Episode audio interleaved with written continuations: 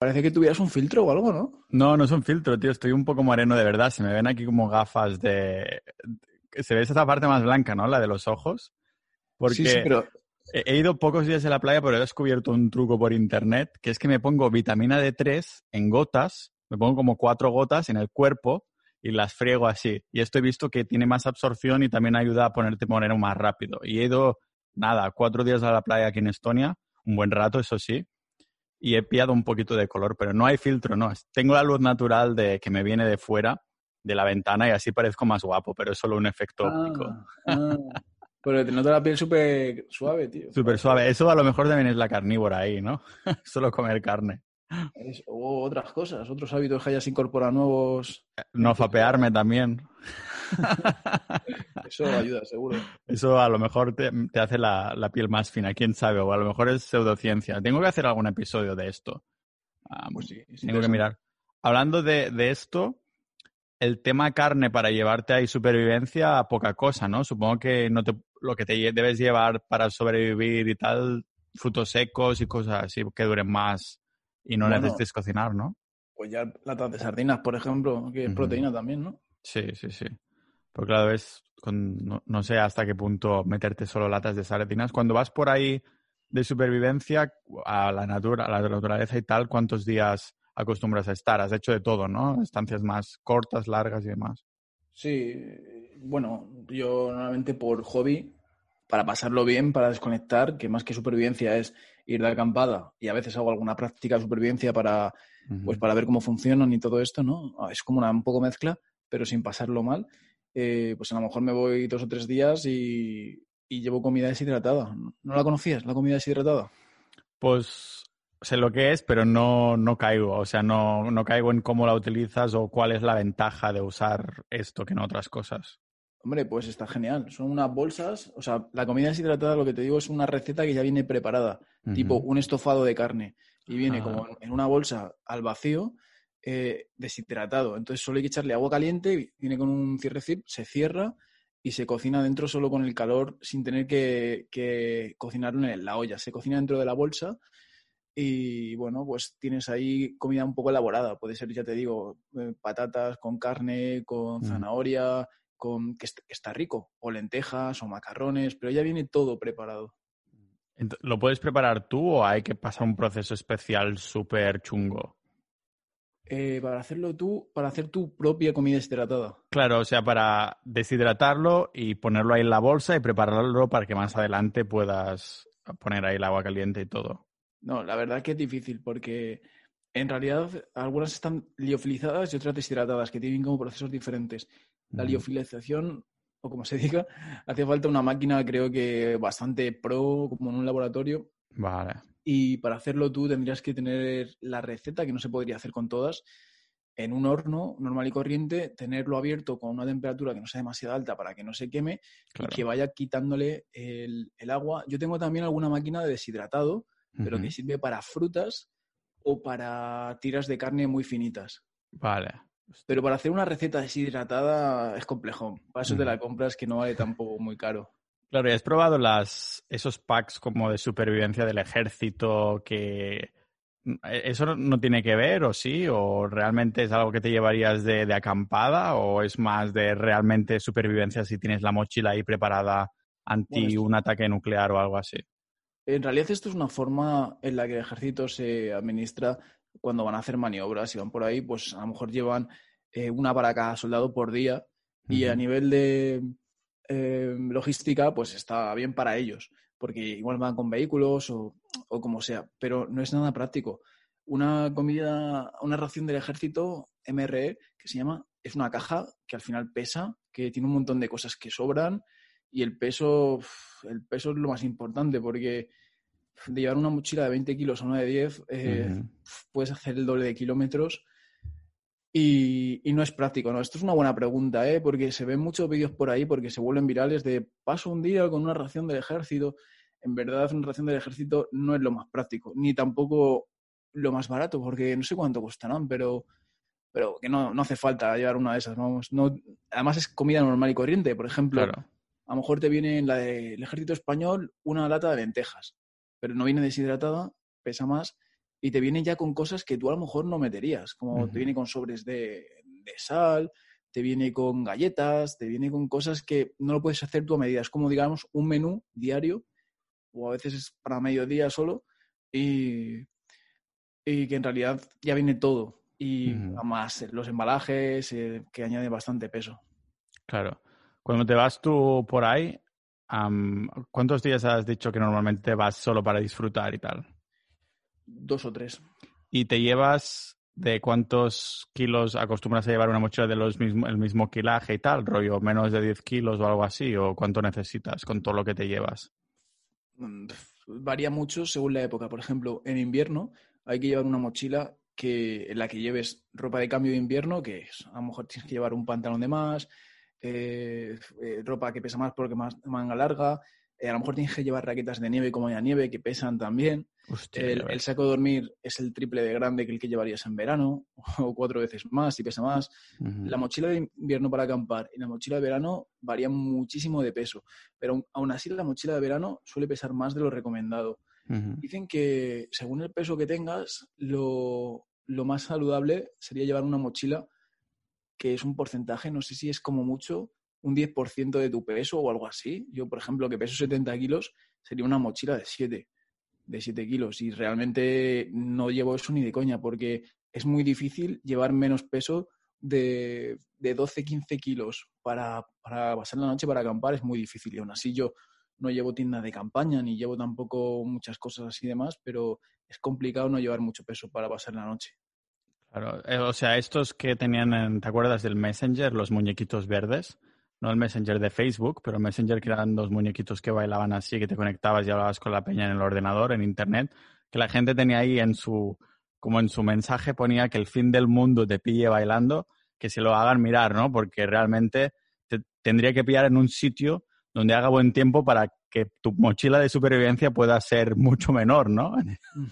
o sea, que realmente si hay tanta diferencia en los kilajes, hoy justamente te quería preguntar sobre cómo ser un poquito prepper, ¿no? Que para los que no lo sepan, bueno, si puedes definir prepper tú, creo que lo harás mejor que yo. Sí, este tema muy interesante, ahora se ha puesto como muy de moda, ¿no? Y incluso ahora no se ve algo como tan loco como antes, que se veía mal, está mal visto y ahora es como que mucha gente interesada y queriendo saber más de este tema, ¿no? Personas que nunca había llamado la atención. Eh, un, a ver, eh, esto es como todo. Eh, pues hay gente que se lo toma de una manera y gente de otra. Entonces, claro que existe el típico flipado que tiene una ballesta en su casa. Bueno, le digo yo que tengo un arco ahí en la pared. es verdad. Tienes aquí el arco de fondo. no, pero hay personas que se creen que a lo mejor va a pasar algo tipo apocalipsis zombie, ¿no? igual tienen machetes anti-zombies, eh, no sé, eh, están preparados como demasiado, eh, tienen colgando una máscara de gas en su casa, rollo al extremo. Y por otro lado, en realidad, prepper es simplemente prepararte para cosas que pueden pasar que es algo que nuestros abuelos hacían bastante, o la gente mayor, que al final y al cabo han vivido una guerra civil. Claro la posguerra y todo, estos que han pasado con esto lo tienen ya en la, en la genética, ¿no? Y la gente de campo al final es, esos son preppers. La gente de campo, campo, que saben que en invierno cae una nevada y se quedan aislados su pueblo y, se quedan esos días sin recursos y que tienen sus gallinas y tienen sus huevos. E incluso que haya un vecino que tiene la leche, que, o sea, que tiene una vaca que tiene leche. Eh, y que lo tienen todo en su casa porque a lo mejor les pilla lejos el supermercado y como digo, hay veces que no pueden ir por lo que sea y, o porque la carretera se corta, tal. esos son, sí que son preppers y eso sí que es una buena definición de prepper, ¿no? Alguien que es independiente, que puede ser independiente durante un periodo de tiempo porque está preparado para cosas que pueden ocurrir. Realmente, una de las cosas, no sé si lo hemos hablado ya cuando has venido al podcast o en privado, pero una de las cosas que que tú y yo tenemos en común es que nos molaría saco tener nuestra propia casita, ¿no?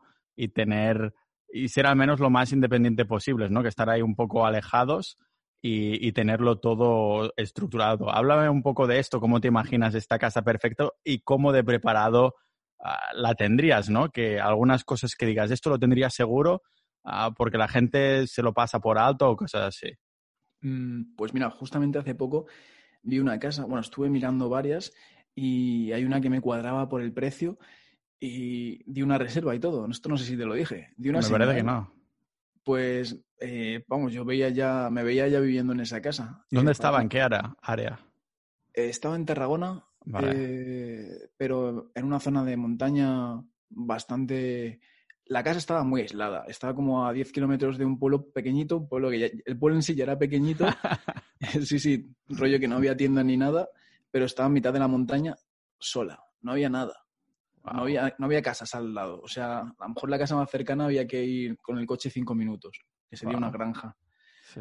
Y, y ahí pues em, estuve viéndola y eso, y yo prácticamente que ya veía que era mía. Entonces ya estaba pensando en esto que dices tú. Y bueno, cuando una casa está en mitad de la nada, que en realidad eh, no, es un- no es una zona ur- urbana, sino que es un- una finca, que hay fincas en las que se puede construir y fincas en las que no, en esta sí.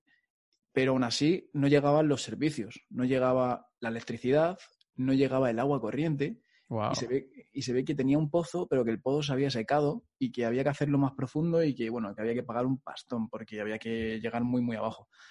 Entonces yo ahí me di cuenta de lo que es importante. Lo más importante al final es el agua, lo primero está claro, eh, y luego la luz, el agua. Pues lo primero que tienes que hacer es mirar que sea un sitio donde, donde haya un pozo, donde pase algún río, que se pueda obtener de algún lado. Aún así, nunca se sabe si el agua que tienes va a desaparecer, por como pasó aquí, que el pozo se secó, o incluso hay muchos ríos que se secan. Por lo tanto, hay que tener también sistemas de canalización, de que cuando llueve eh, el tejado recoja el agua y lo guarde en un bidón. Tener tú tus propios bidones, que normalmente suele venir un camión, un camión Cuba, y lo llena. Se llama pero- camión Cuba, vaya, vaya cómo son las cosas, ¿eh? Que en Cuba no tienen nada y resulta que aquí es el camión Cuba el que te lleva las cosas básicas. Creo que se llama así, y si no me equivoco, a lo mejor me estoy liando. Y, y bueno, entonces, eh, el agua al final es lo más importante. Es que si no tienes agua, Mm. no tienes nada. O sea, un prepper verdadero que esté con su casa en el campo y demás, incluso estás diciendo que no debe depender de agua potable, que tiene que tener sus propios sistemas de para eso, almacenar el agua que cae de la lluvia o de acceder vía pozos y cosas así. Sí, sí, hay que tener varias alternativas. Eh. Si eres un prepper o si, eh, o si quieres tener un seguro, pues siempre tienes que pensar en la, la opción B, el plan B. Bueno, yo en mi casa, yo vivo en un piso en Barcelona, pero yo tengo escondido, que bueno, lo puedo decir, tampoco es que sea eh, lingotes de oro, pero tengo debajo, o sea, en el sofá, dentro, en lo que es el chelón, ¿no? Creo que se llama así, el, donde te tumbas, eso se abre y eso lo tengo lleno de garrafas de 8 litros. Entonces, ahí no sé cuántos litros tendré, pero para, para dos semanas, si, si me cortan el agua y si no puedo salir de casa, tengo fijo. Vale. Porque es un sitio que no me ocupa, que ni siquiera me doy cuenta de que las tengo, no las consumo, se, se me olvida. Pero el día de mañana, si me tengo que quedar encerrado en un piso, que en un piso también se puede sobrevivir. Tú sabes que yo tengo un curso sobre esto en la academia, ¿no? Un audio curso. Ah, es, ¿cómo es, los- ¿Es el que sacaste justo cuando explotó la, la pandemia? Sí, sí, justo que yo estaba en casa encerrado, me puse a grabarlo mediante audios, es de audios, y lo enfoqué mucho a, a todo esto, pero desde, desde un piso, porque yo al final vivo en un piso, entonces tengo Ujú. que ser realista, mucha gente vivimos aquí y hay muchas posibilidades también de hacer cosas que, como te digo, por ejemplo, tú en un piso puedes tener agua acumulada para un mes, porque Ujú. no es tanto, si te pones a ver las garrafas, eh, tienes un rincón para esto y puedes tener bastante agua en un piso acumulada. Sí, pondremos el, el curso y los, las- lo que mencionemos, los recursos en las notas del episodio. Entonces, cuéntame, ¿es dentro del sofá, digamos, donde lo tienes? O sea, como... Y no molesta, porque claro, yo me imagino sentándome y notando ahí unas garrafas de agua y todo. No, no, no, es, el, es la parte del sofá donde te tumbas, ¿sabes? El sofá Vale. es como una L, pues esta Vale, parte que te sí. tumbas se levanta y dentro tiene como si fuera un baúl. Ah, vale, ya te entiendo. Sí, sí, sí, perfecto. Hostia, joder. ¿Ves? Eso no lo usaba y lo llené de botellas de agua. De ¿Hay alguna, alguna cosita más que tengas ahí por el piso que digas esto? eh, ¿Cómo se te ha ocurrido? Bueno, yo tengo de todo. Aparte del arco que tienes en el fondo, ¿no? A punto de ser disparado ya. Y el Pero es que mapa este final- del mundo. Es que es una temática de la, que, de la que hice una formación, por lo tanto tengo que aplicar lo que digo y de hecho estoy haciendo otra eh, en vídeo, que ya llevo grabados como unos 30 vídeos, va a ser súper potente sobre todo esto. Entonces lo voy poniendo en práctica, eh, cosas que voy aprendiendo yo también al hacer la formación. Por ejemplo, yo tengo dos despensas. Tengo la des- Vivo en un piso pequeño, ¿eh? Barcelona, pero tengo la despensa de la cocina donde tengo bastante comida y luego en una habitación que tengo con armarios de ropa, digamos un vestidor, uno de esos armarios está, eh, es para comida.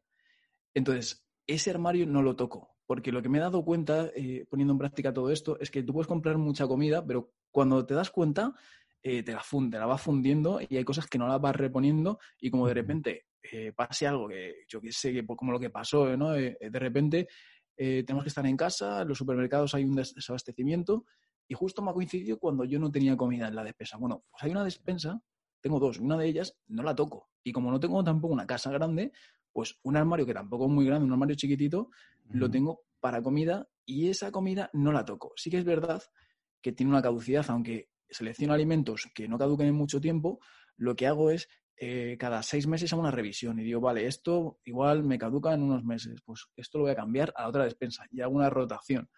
Y eso es interesante también. Ya ves, ya ves.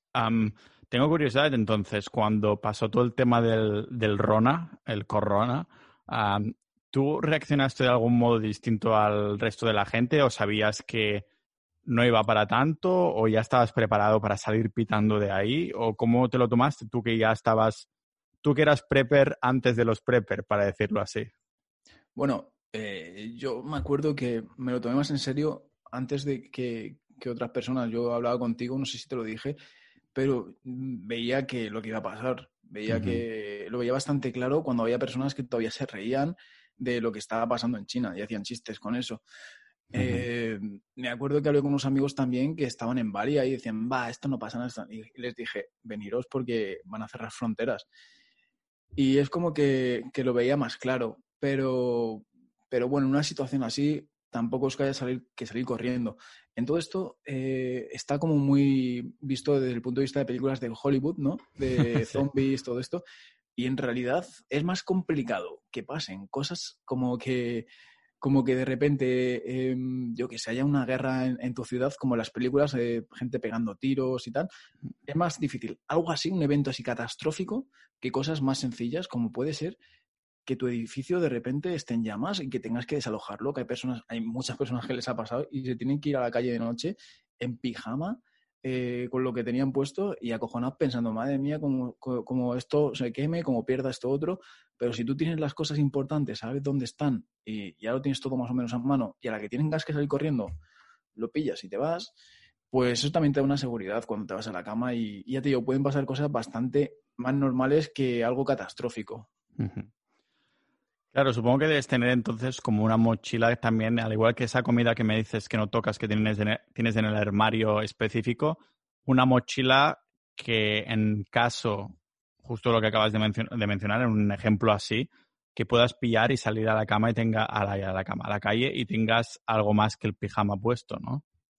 Sí, esto se suele llamar, de hecho, mochila de 72 horas.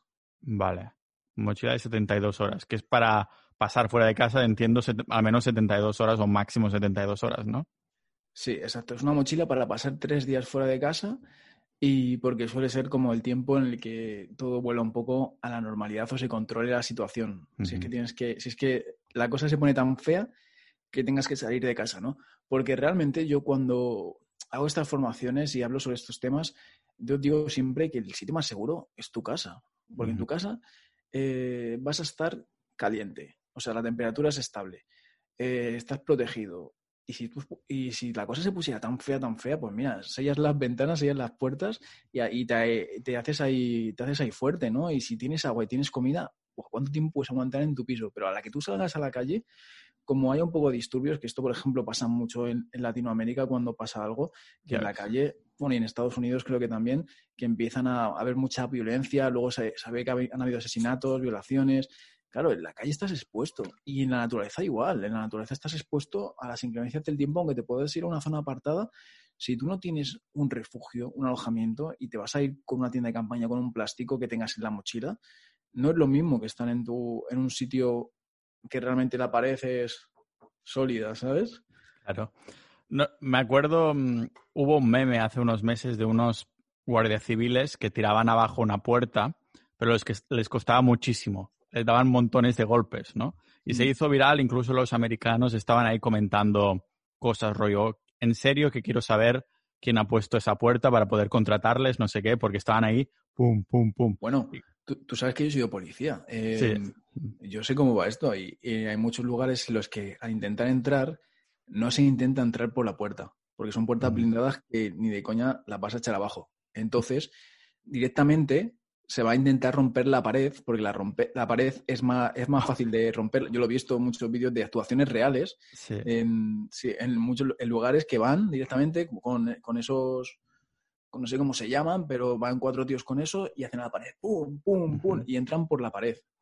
Yo por la pared, ese sí que no lo he visto. Lo he visto. Claro, mi pregunta iba por aquí, porque sabiendo que tú has sido policía, en una situación en la que fuera la cosa está un poquito así, como acabas de comentar, tu casa es lo más seguro, supongo que tienes pensado también si tienes que, has comentado, sellar las ventanas o cosas así. ¿Hay algunas cosas que podrías decir, pues mira, yo siempre me aseguro de tener esto totalmente listo ah, por si tengo que asegurarme que no me va a entrar nadie?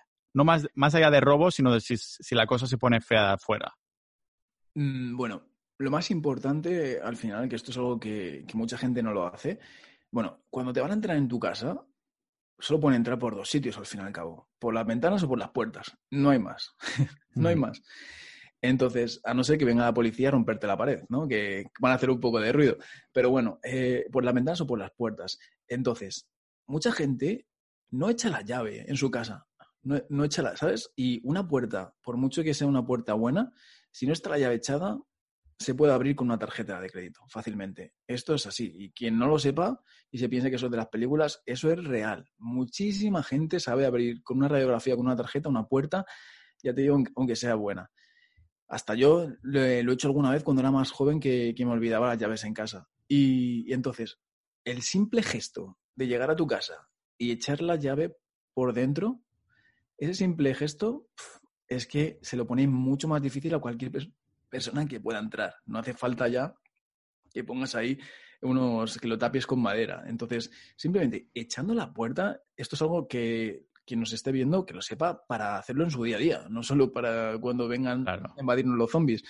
Y, entonces, ese gesto, eso es importante, eso es lo primero. Otra cosa importante, las ventanas, igual, eh, es increíble eh, cómo eh, los chorizos entran y escalan por las fachadas y entran por la ventana. Si tú dejas la ventana abierta, eh, es muy fácil que alguien entre por ahí. Yo, por ejemplo, vivo en un tercero, pero como si fuera un segundo, y debajo de mi, de mi ventana hay como otra, otro balconcito, así que tiene como rejas y tal. Que esas rejas mismas, para que no entren en su casa, la casa de mi vecino, vienen de lujo, si alguien quiere escalar por ellas, ¿sabes? Porque viene como...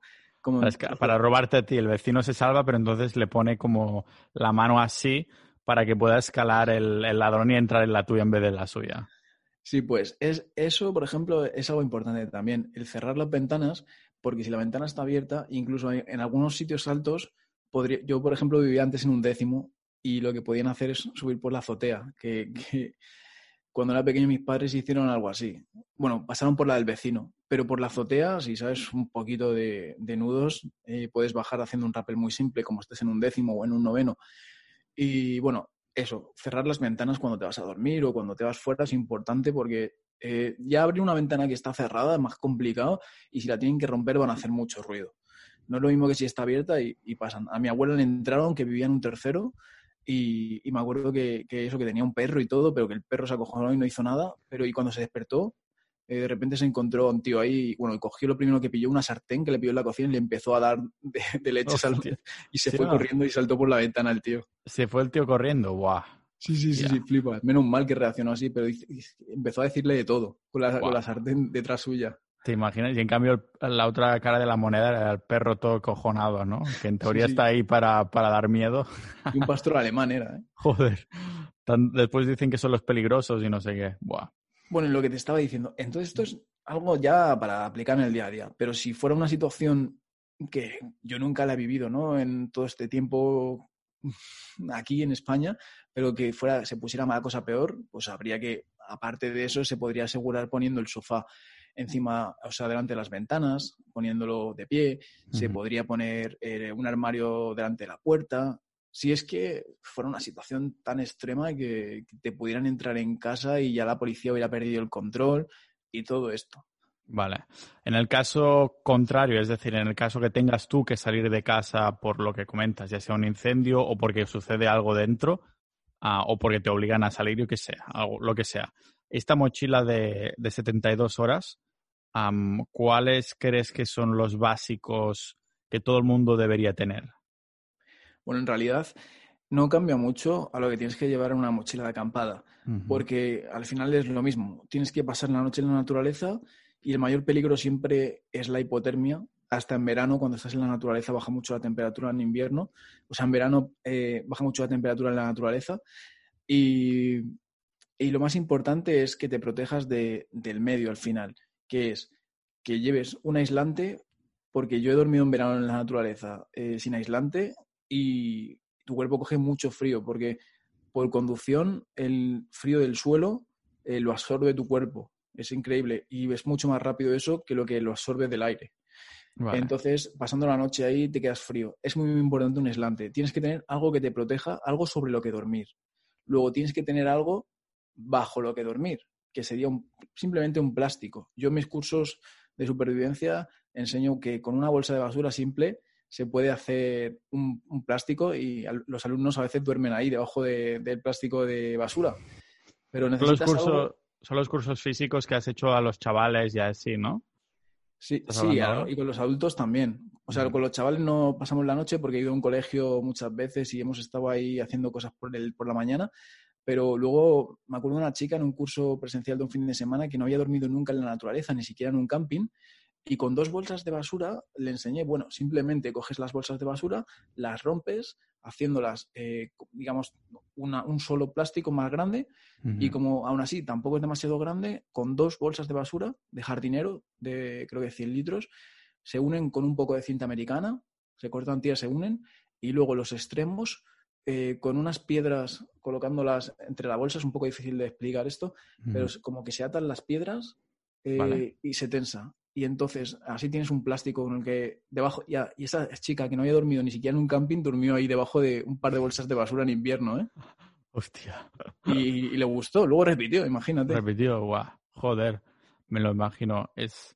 Vale, entonces, claro, en una situación en la que estoy pensando ahora, has comentado, te digo, ¿cuál es la, lo que llevarías en una mochila de 72 horas? Pero comentas ya en el caso estás pensando directamente que necesitarás dormir en el exterior, ¿no? Digamos que esta mochila de 72 horas es en el caso más extremo, entre comillas.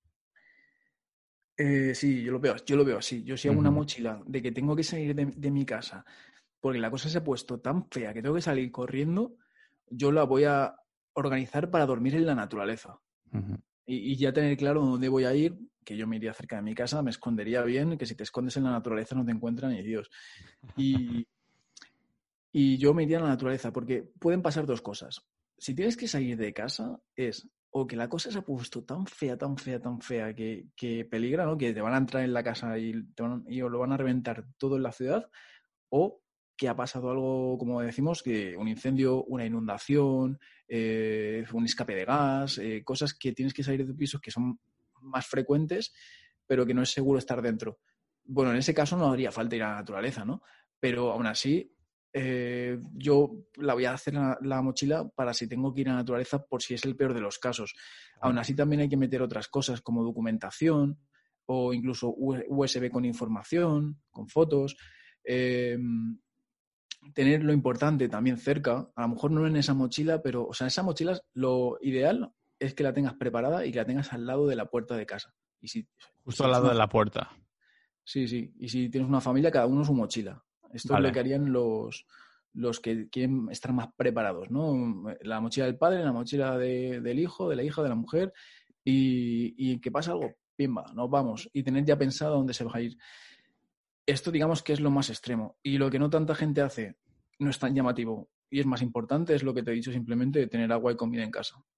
Vale, sí. El, tema del agua me parece que la mayoría que se cree prepper no lo tendrá ni, ni preparado, ¿no? Estará listo para salir de ahí, pero no para vivir ahí, ¿no? Igual tiene mucho rollo de, de papel higiénico en casa y, hay muchos machetes, pero no tiene agua acumulada. Exacto. La Se va a morir de sed al cabo de tres días, pero vivirá ahí con los machetes y demás. y de dos.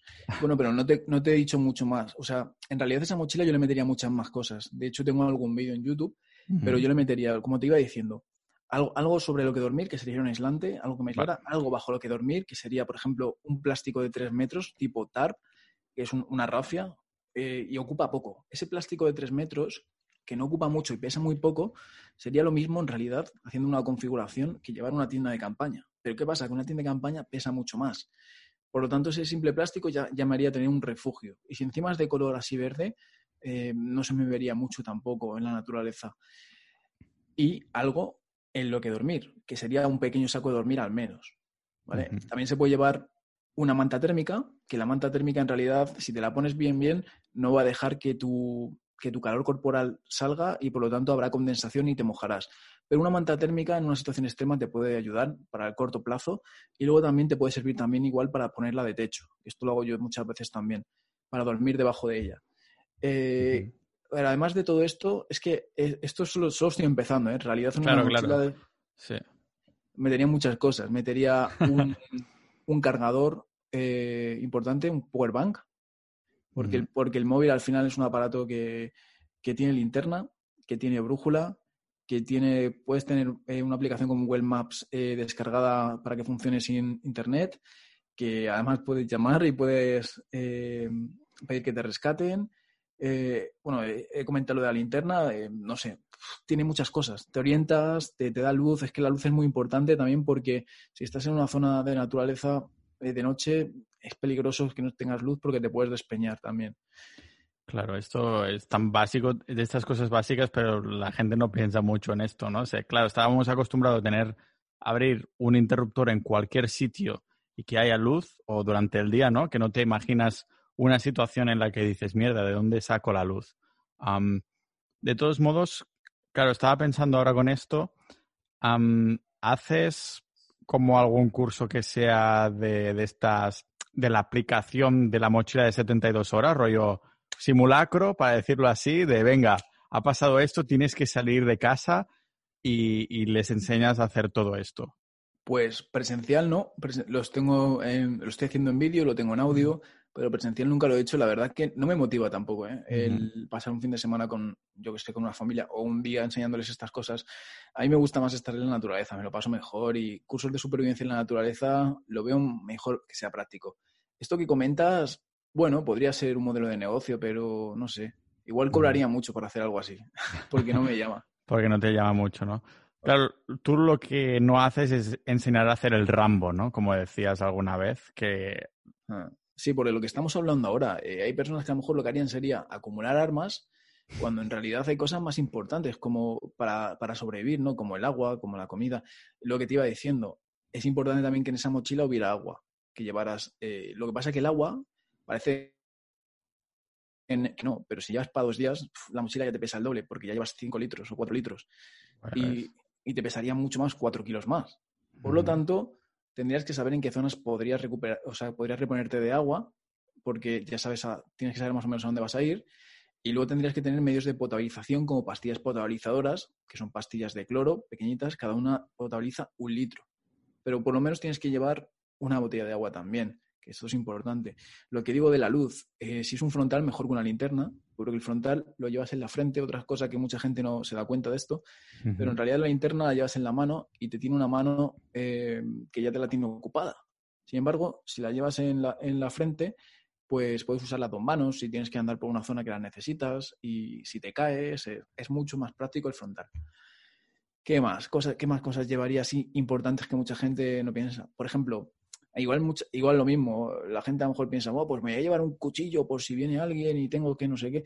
Bueno, el cuchillo está muy bien, sobre todo para trabajar la madera. Y sobre todo, como tengas que hacer un fuego, no es tan fácil, por no decir casi imposible, como no tengas un cuchillo con el que abrir la madera para que esté seca, dividirla en trozos más finos para iniciarlo.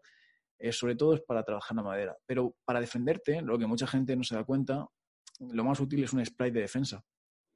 Porque si se te presenta alguien con una actitud eh, amenazante, no es tan fácil que tú eh, vayas a atacarle con un cuchillo o a defenderte con un cuchillo. Y como te lo quite o como te salga mal, eso es algo muy peligroso porque puede salir tu herido. Y luego nunca sabes si realmente te va a hacer daño o si no. Si... Entonces es una, es un arma que, o sea, no es un arma. los cuchillos son para, como te digo, para trabajar la madera. Pero un spray de defensa inhabilita a una persona sin causarle un daño muy grave. Depende de qué spray, pero yo estoy hablando de algo homologado. Mucha gente piensa también que no es legal llevarlos, que es solo para la policía. Y no es así.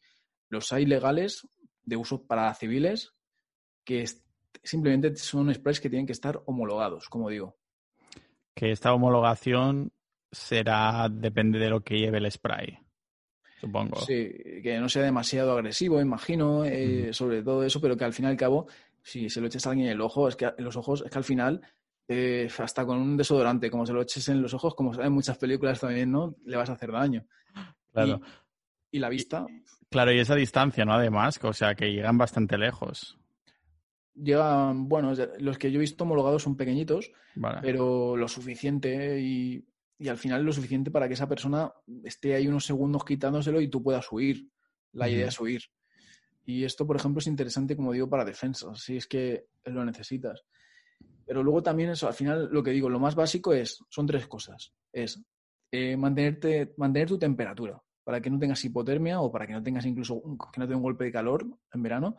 Luego, eh, comida y agua. Tu temperatura, comida y agua. Para tu temperatura tienes que llevar un montón de cosas. Ropa, saco, eh, aislante, tar. Luego, agua, que como digo, agua y pastillas potabilizadoras. Y comida, que es lo que hemos hablado al principio, ¿no? Eh, llevar comida que no pese mucho, que esté deshidratada, que sea muy calórica también para que en poca comida tengas muchas calorías. Eh, estas son las cosas más importantes. Y que conozcas la zona, que tengas un mapa de la zona también vendría bien, la linterna, o sea, el, el frontal, que tengas luz para por la noche, algún medio de comunicación incluso estaría bien, una radio pequeña. Vale, y el tema de fuego no lo ves tan importante como tal. Es que claro, es, lo primero, de lo primero que puede venir a la mente, ¿no? El hacer un fuego, pero claro, si ya llevas toda la comida está deshidratada o, puedes guiarte para encontrar un sitio en el que cocinaría más o cómo lo verías esto. Es que en una situación en la que estás huyendo de tu piso porque es em, porque no es un lugar seguro y realmente te tienes que esconder, digamos que yo lo veo así, que si tengo que huir así sería para esconderme. Si haces un fuego vas a llamar la atención el fuego realmente te sirve para cocinar los alimentos, que depende de qué alimentos lleves, no, no los necesitarás cocinar, ¿sabes? Claro. Sirve para calentarte mm, y si llevas un saco de dormir y te pones el tar para que te cubra por la noche y te pones un aislante, tampoco lo vas a necesitar el fuego para calentarte porque llevas, si llevas la ropa adecuada y sirve para potabilizar agua hirviéndola. Pero realmente si tienes pastillas potabilizadoras tampoco vas a necesitar hervirla. Vale, si, sabes, si sabes dónde ir y encontrar agua, claro. Sí, el fuego no es algo necesario, digamos. Vale. Y te puede delatar tu posición. Vale. Claro que es que hay tantos escenarios, ¿no? En los que dices, me interesa huir y pero que me encuentre, me interesa huir y que no me encuentre, me interesa quedarme en casa y hacerme más fuerte, ¿no? Ah, claro. sí. Es que cuando tú estás en la naturaleza, en una situación de supervivencia, te interesa que te encuentren. Es lo contrario. Claro. Entonces, claro, es que depende de la situación, supongo. Claro, claro, claro. Lo entiendo perfectamente. Sí. Pero esta mochila no es para supervivencia en la naturaleza, eh, es para huir, de la ciudad. Es una mochila de evasión, también se suele decir.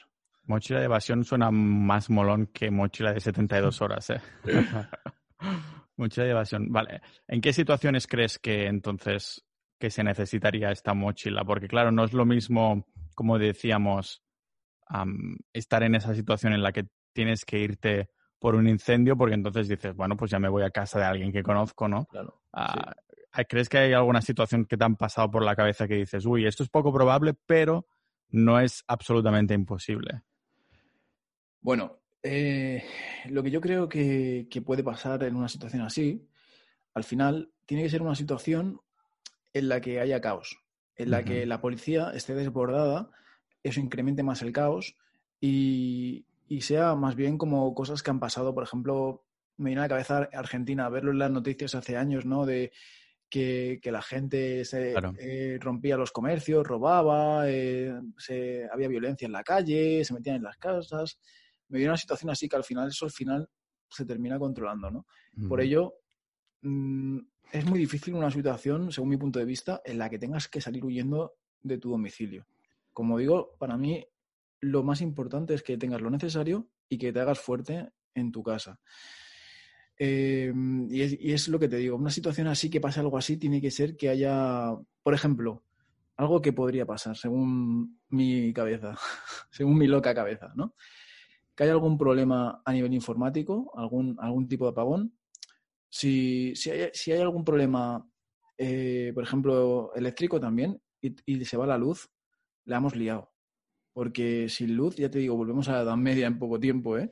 Eso no, no me parece una tontería en absoluto, porque justo hace poco estaba leyendo ah, sobre el tema de las tormentas solares, ¿no? A lo que, que aunque estén controladas, no hace tanto que, que se ha liado alguna vez, ¿sabes? Ah, hace unos años en Canadá ah, fue una zona de Canadá que se quedó totalmente a oscuras precisamente por una tormenta solar. En 1800 y pico una, una tormenta, una tormenta solar como mundial, pero claro, aquella entonces como que apenas había casi nada que fuera importante que pudiera afectar de esa manera, ¿no? Pero si nos pasara ahora y de algún modo los ingenieros y la gente que lo está controlando constantemente, que no sé hasta qué punto se destina dinero a controlar algo así como son las tormentas solares ah, o geotérmicas también se llaman, ¿no? O algo así. Ah, pues, pues que, que dices, hostia, si nos quedamos sin internet, sin electricidad y no podemos encender todo durante bastante tiempo, dices, la gente, la mayoría de nosotros en, la, en Occidente, ¿qué coño hacemos, no? ¿cómo, van a escuchar el maravilloso podcast de Pau Ninja? Se van a morir, tío. es que realmente esto es algo que no se sabe muy bien.